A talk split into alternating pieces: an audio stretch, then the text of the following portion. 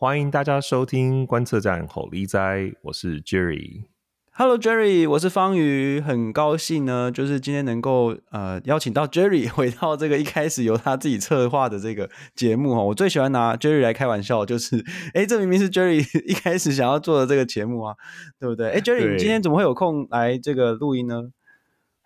呃，今天就是刚好这几集，我就是周末的时间，因为我们通常录音的时间都是。啊、我这边的周末早上，然后呢，过去刚好都有一些事情，因为我最近在忙，就是我们跨年终了，然后观测站，如果大家知道的话，就我们毕竟是一个非营利组织，然后在岁末年终的时候，我们一个很重要的工作就是要募款，就是我们才有办法生存下去，所以我最近就在忙募款的事情，然后像上周啊、我是直接，我上周是在 San Francisco，然后我们有一场小型的见面会。然后，因为 San Francisco 我们过去并没有常常去那边办活动，所以这现在都还是处于就是在认识大家这样子，然后去跟当地的台北人介绍我们。然后呢，不过接下来这个接下来的这个收听观众收听这一集的周末，呃，二十八号的时候，我们在十月二十八，我们在西雅图就会有一个比较大规模的 呃的募款活动，因为我们的。组织登记的地方就在西雅图，我们西雅图其实蛮实力蛮雄厚的。然后呢，我们现在就是大家都很认真的准备，我们有一直观测站里面有一个 team 专门在为这次募款活动做准备。对啊，没错。所以呢，这个呃，我过去一直开 Jerry 的玩笑，这是错误的。就是对，其实其实我们有很多不同的事情要做啦。就是说，现在等于大概是分工，那就是 Jerry 呢，还有像香菇啊他们。呃，平常会弄网站啊，会弄实体的活动啊，等等。那我呢，就是比较专注在生产内容，也就是像是写文章啊，或者是在这个 podcast 这个部分。那我们当然呢，是非常感谢各位的这个呃支持者哈，就是愿意捐款，小额捐款也好，或者是那种。比较大额一点捐款哦，就是都非常的感谢。然后呢，我们这个嗯，必须也要特别感谢一下，就是观测站吼哩哉这个节目，我们进行到现在，其实从今复活到现在，其实也已经十五十六集了哈，就是蛮多的哦。就是这个呃，目前的制作费呢，是由台湾公共侧翼这个组织，那这个背后呢是台湾智库所出的这个制作费。那呃，主持人方面是没有拿这个主持费的啦，就是希望大家呢多多支持。那我们可以聘用一些助理啊，甚至是写手。我们就是有后续的这个计划哦。那今天呃，很高兴能够邀请到 Jerry 这样子，对，谢谢谢谢。好啦，我不要再来乱，就是乱入你们的 节目，赶快把这个主持的这个主持棒交回给方宇。好的，感谢 Jerry。那么我们就来进行今天的这个主题哦。今天我们要有一个另外一个认识中国，而且是一个非常严肃的主题。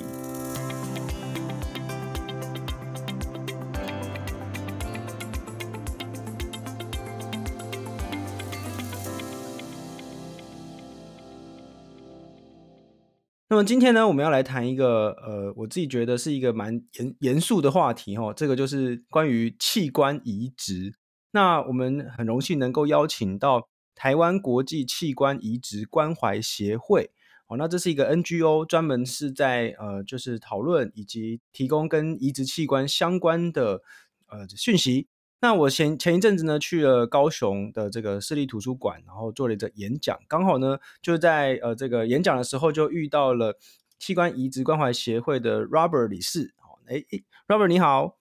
哎，你好，方宇你好，各位听众大家好。那么同时呢，我们也很高兴呢，邀请到了呃这个呃器官移植关怀协会的理事长王淑梅王理事长。哎，方宇好，各位听众大家好。好的，那我们今天要来谈一个非常严肃的话题，就是关于中国的器官移植。我那那天我我还记得很清楚，就是我在那个呃高雄的这场演讲的时候，就 Robert 是有跟大家呃当场大家分享说，中国的这个器官移植的状况是多么的严重哦。那这个诶是应该是先请大家来呃先请那个理事长来跟我们分享一下，说诶你们的这个协会是在呃平常的这个主要的业务。然后为什么会谈到中国的这个议题呢？好的，我可以大概先从呃我们协会的历史呃说一下。其实我们协会成立呢是在二零零六年，那一年呢其实就是中共活摘法轮功学员器官这件事情在全球曝光了。那大家可能都知道，台湾跟中国呢，这个过去有同文同种的这样的一个历史背景哦。所以当时我们有关注到，在台湾有非常多的台湾病人到中国去做了器官移植。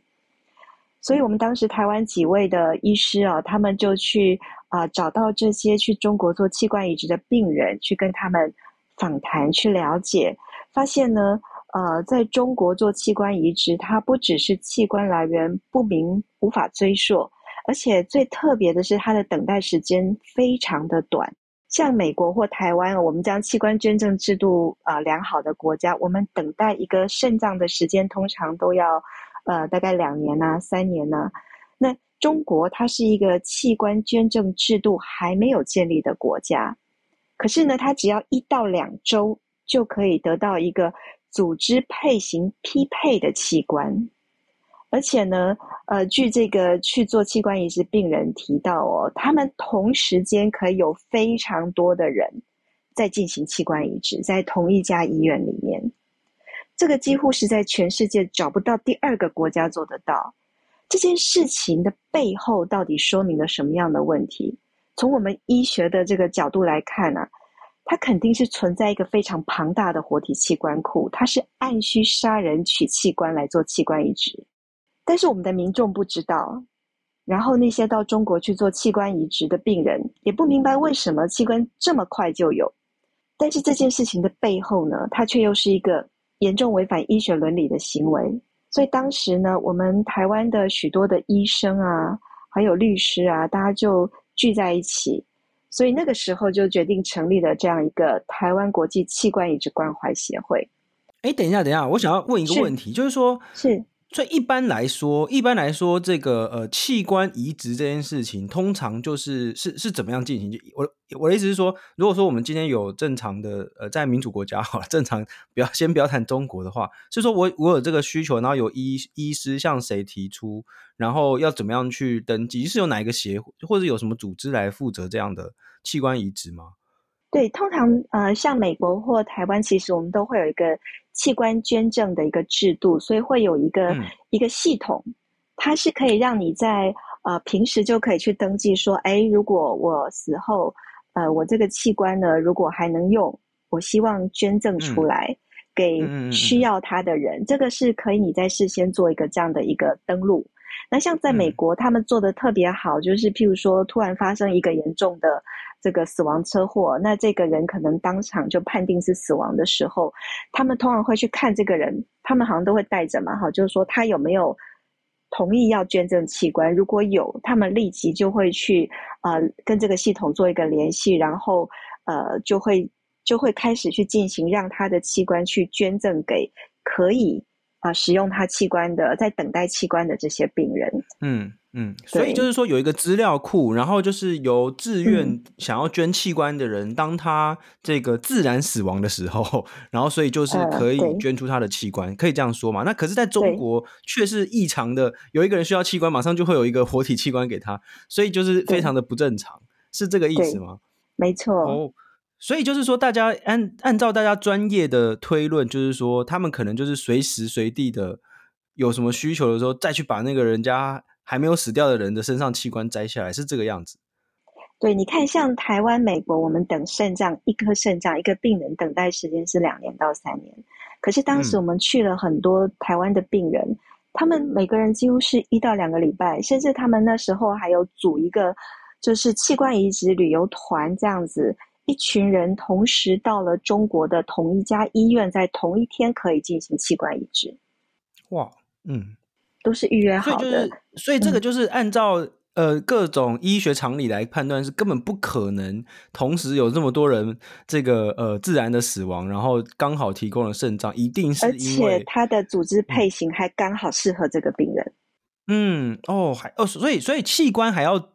它它是需要经过怎么样的这个呃检验？是是说呃身体或者是怎么样的这个所谓配型是什么意思？对，因为我们的细胞其实我们会有一个 HLA 的一个 B、C 这种 typing 哈，它最主要就是要看你身体的抗原。嗯、如果说呃这个组织配型是好的话，它进到你的身体里比较不会产生抗体去排斥。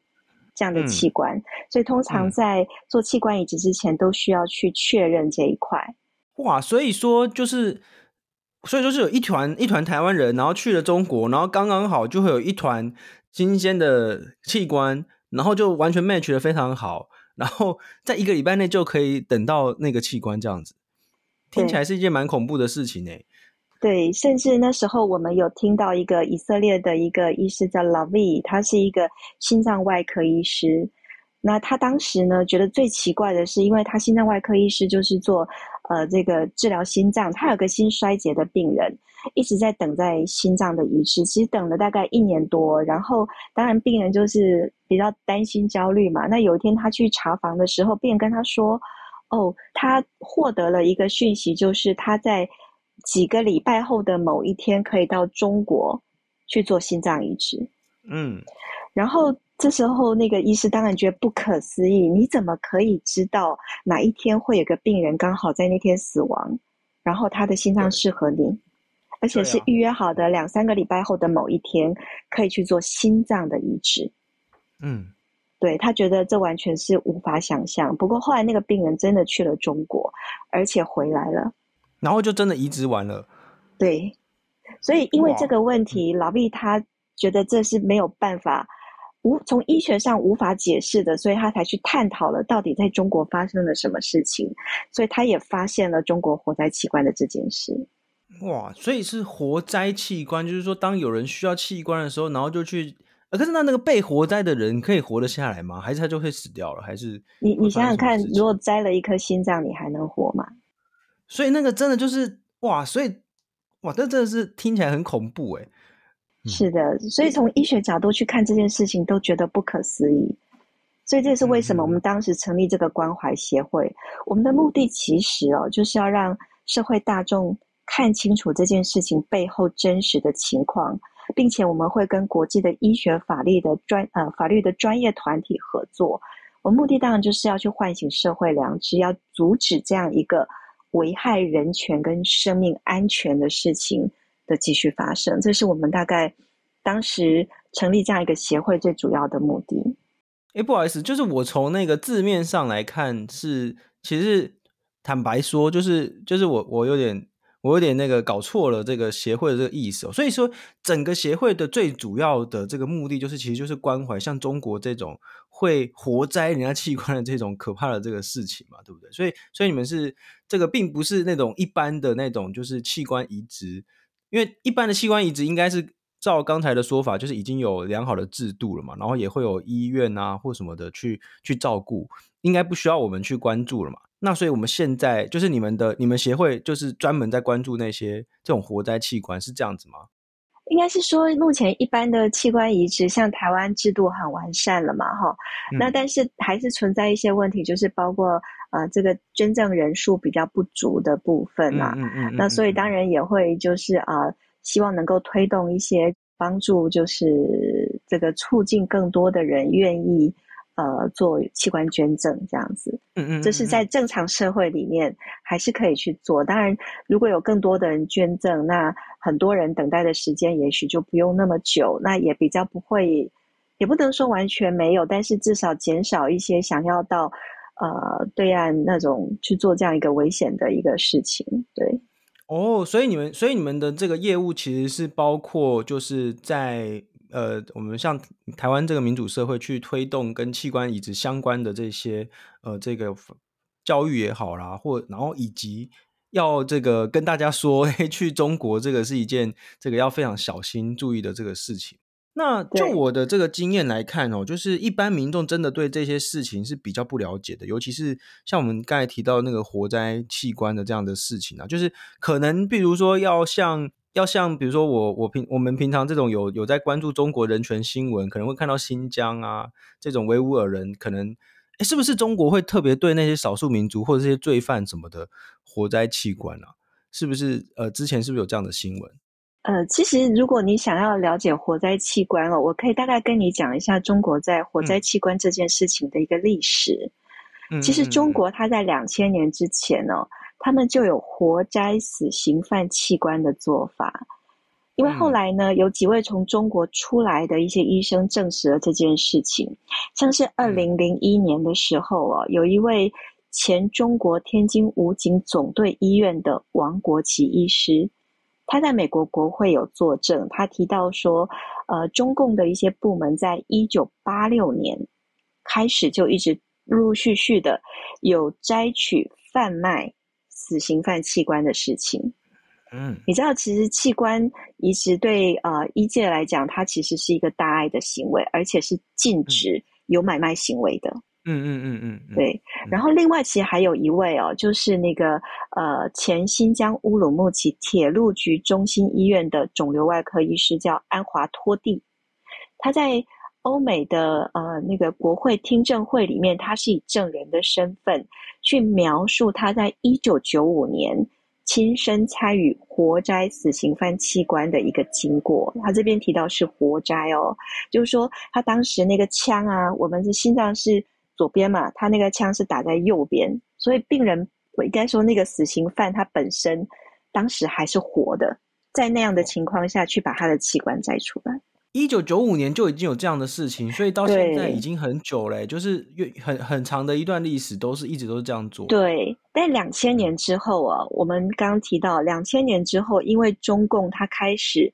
镇压还有迫害法轮功，所以当时有非常庞大的一个法轮功学院被关押。嗯。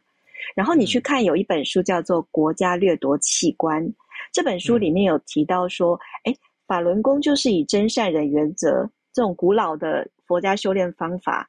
呃，在就是锻炼身体啊，身体健康啊，而且当时中共官方都对于这样的功法是赞扬的，而且对于这个功法呢，提升社会道德是有积极影响的。不过呢，他当时是一九九二年传出来，但是到一九九八年的时候呢，呃，共产党他们发现说，在中国有七千万到一亿人的人在修炼法轮功。超过了共产党的党员，嗯，所以开始感到惶恐，嗯。那当时中共的领导人就是江泽民，他就下令要镇压法轮功。嗯，而且呢，他还成立了一个叫六一零办公室，他的专责就是迫害法轮功。那这个这个单位呢，它独立于其他的政府单位的一个运行。同时，他们对于这一群就是法轮功学员有一个密令，叫做“名誉上搞臭，经济上截断，肉体上消灭，打死了算自杀。”嗯，那当然，这么多人被关押，他们最后又看到了什么？看到这群人练功人，他不抽烟不喝酒，身体健康，然后就起了要摘取这群人的器官来贩卖牟利的这样一个很邪恶的做法。所以你可以注意到说，中国的器官移植数量，还有器官移植的医院哦，它从两千年之后，就像雨后春笋一样急速的上升。从数据上你看哦，一九九九年的时候，中国只有十九家医院可以进行肝移植，但是到二零零六年就增加到五百多家肝移植的医院。那肝移植的数量在一九九一年到一九九八年只有七十八例。但是呢，在一九九九年到二零零六年期间呢，就高达了一万四千零八十五例，这中间相差了一百八十倍。所以你觉得这些器官哪里来的？就是这个听起来真的是很恐怖的事情。那而且而且除了法轮功之外，还有就是那种就是开始镇压少数民族啊，就是很多各地的这种动乱，好像提供了更多那种政治犯给中共哦。你你知道为什么吗？因为器官移植这个产业链啊，它其实到后来，你想想看，卖器官每个器官都是几百万，它成为中国医院主要的创收来源哦。嗯。你知道那个北京三零九医院，他自己就宣称，移植部门是最赚钱的收入来源，而且他们移植的收入在二零零六年的时候是四百五十万美金，到二零一零年的时候，他们。移植部门的年收入是三千万美金，你说他们停得下来吗？这是暴力，这是很很很恐怖的一件事情。对，所以这些人他们其实在用不同的渠道在寻找器官，所以你们才会后来也听到了，除了法轮功学员，接着有什么维吾尔族人的叫清真器官，还有像基督教会也都一样有被活摘器官的这些事情，就是一些良心犯啊，对啊。OK，那现在国际上有没有办法做什么？因为因为现在这中国就是一个非常封闭的，然后一个独裁的政权，然后也没有民主，也没有什么法治可言。可是那国际上大家有就是有没有像你们一样的类似的这个团体？那大家会做串联吗？然后有什么样的方式？你刚才有听到有医师去做听证嘛？那是不是国际上也有在关注这样的议题呢？有，其实这件事情发生之后，就二零零六年活在器官这件事情，呃，曝光来之后呢，其实有很多人就开始针对这件事情去调查，希望能够试图的去阻止这样的事情继续发生。最有名的，我想就是像呃，二零零六年的时候，就是加拿大有那个呃资深的人权律师叫大卫麦塔斯，还有一个加拿大的前亚太市市长大卫乔高。他们进行非常呃专业还有严谨的独立调查，所以他们在二零零六年其实就发表了首份的活摘调查报告。那后来也写成了一本书，叫做《血腥的活摘器官》。嗯，那其实除了他们之外呢，还有一些媒体人，还有就是呃，其实陆陆续续，二零零七年像以色列的前副议长呃，他们也呼吁。呃，中共应该停止对关押良心犯啊、呃、活摘器官的做法。二零零三年，澳洲的参议会也是通过决议的，就是要澳洲政府、嗯、呃这个反对活摘器官。然后二零一三年，嗯、还有欧洲议会，他们也是要求中共立即停止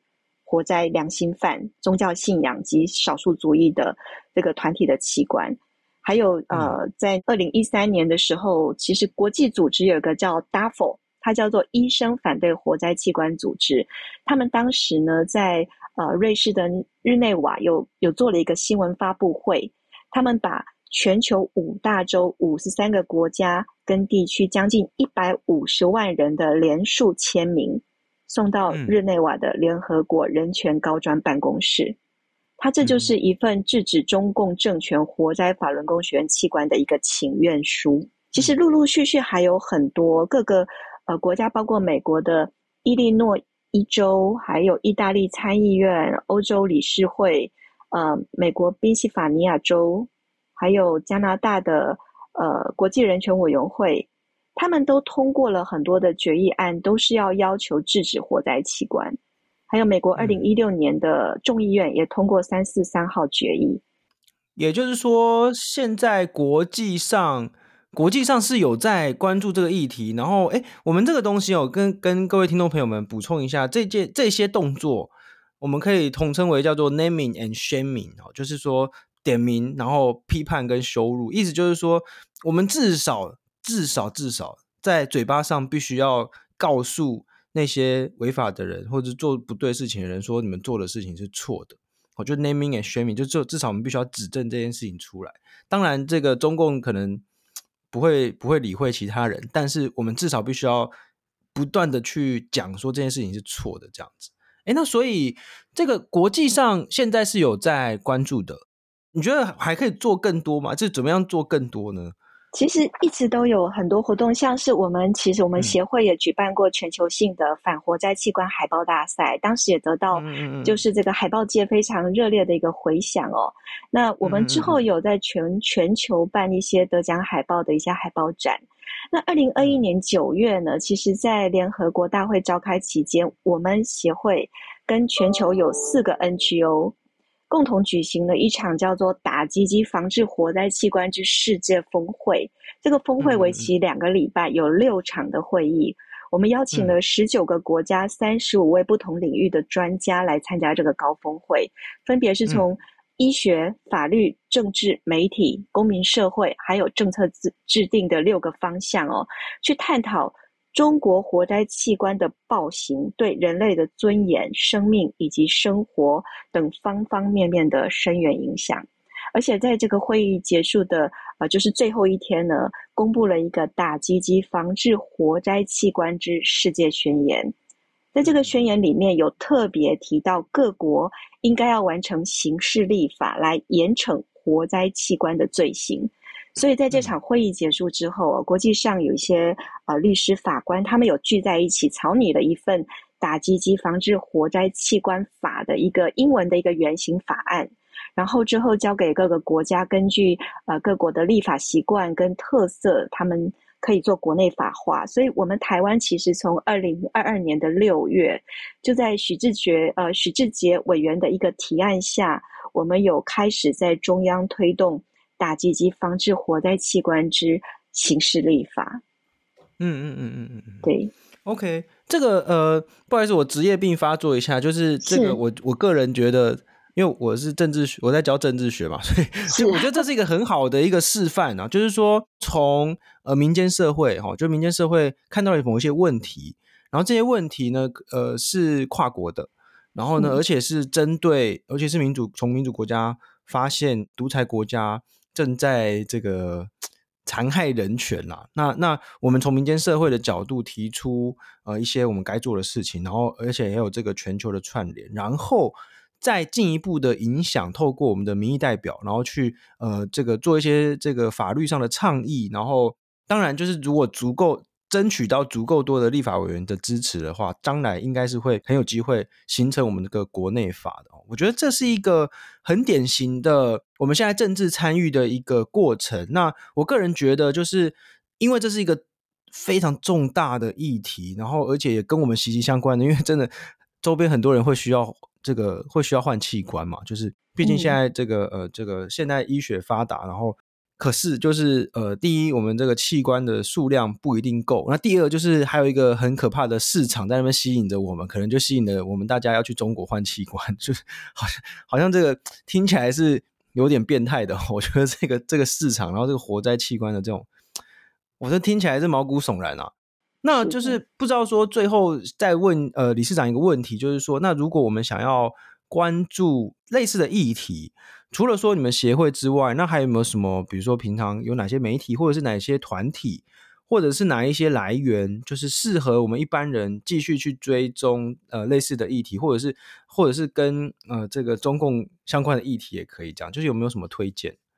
如果是活摘器官这个事情，我想当然就是我们协会的这个官网 会不断的更新相关的一些讯息。嗯、那当然还有很多啦哈。这边我可以先说一下哈，过去二十年哦，嗯、你知道因为中国经济起飞，谁都想跟他合作，所以呢，你知道有大量的个人啊财团在往中国送钱投资，所以中国变得很有钱，嗯、而且他有很高的这个谈判筹码，嗯、所以你知道他去收买了非常多的媒体。甚至很多国家的政府还有大财团，嗯、他要求他们不提中国人权问题。嗯、所以，特别是如果这个媒体有中资，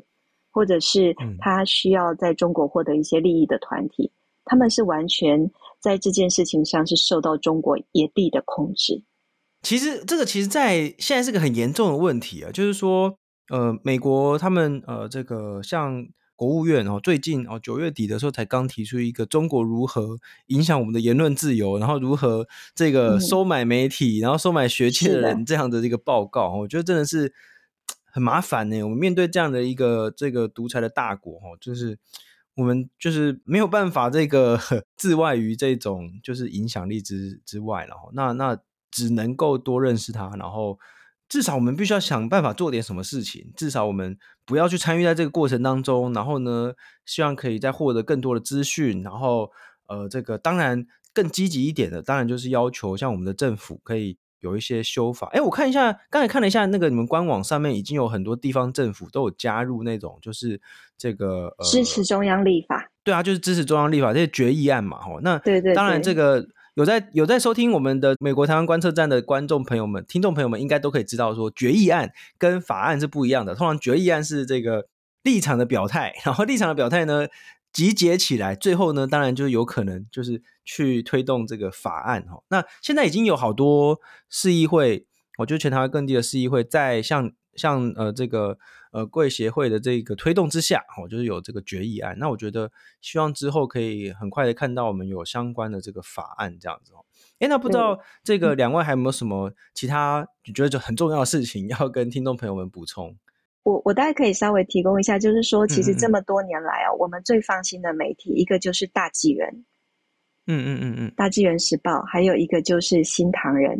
嗯嗯嗯，对，这个大概是。应该是说，这么多年来了哈，他们都可以在第一时间取得最真实的跟中国相关的一些讯息。OK OK，嗯，对。那当然，后来我想现在有非常多的其他的媒体，像您的这个频道啊，还有就是其他有一些 YouTuber，其实他们也都不断的在呃关注这些重要的议题，所以也都会把这些讯息传播给大家。我相信越来越多知道的人会希望把这些真实的讯息让更多的人知道。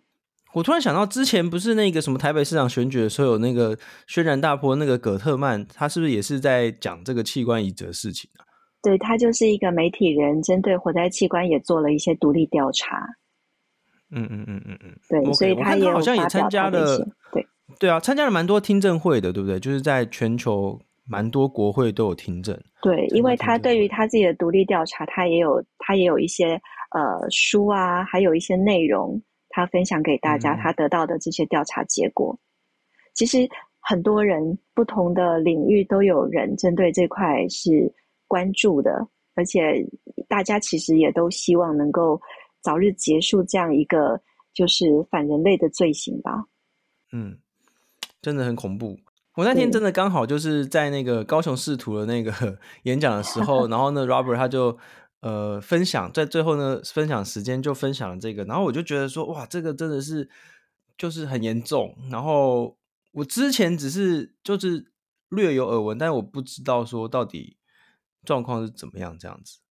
所以我觉得这真的很值得，应该是要多多多讨论啊，多多讨论。对，而且很多媒体哦，在过去二十年，他几乎是不报这个消息的，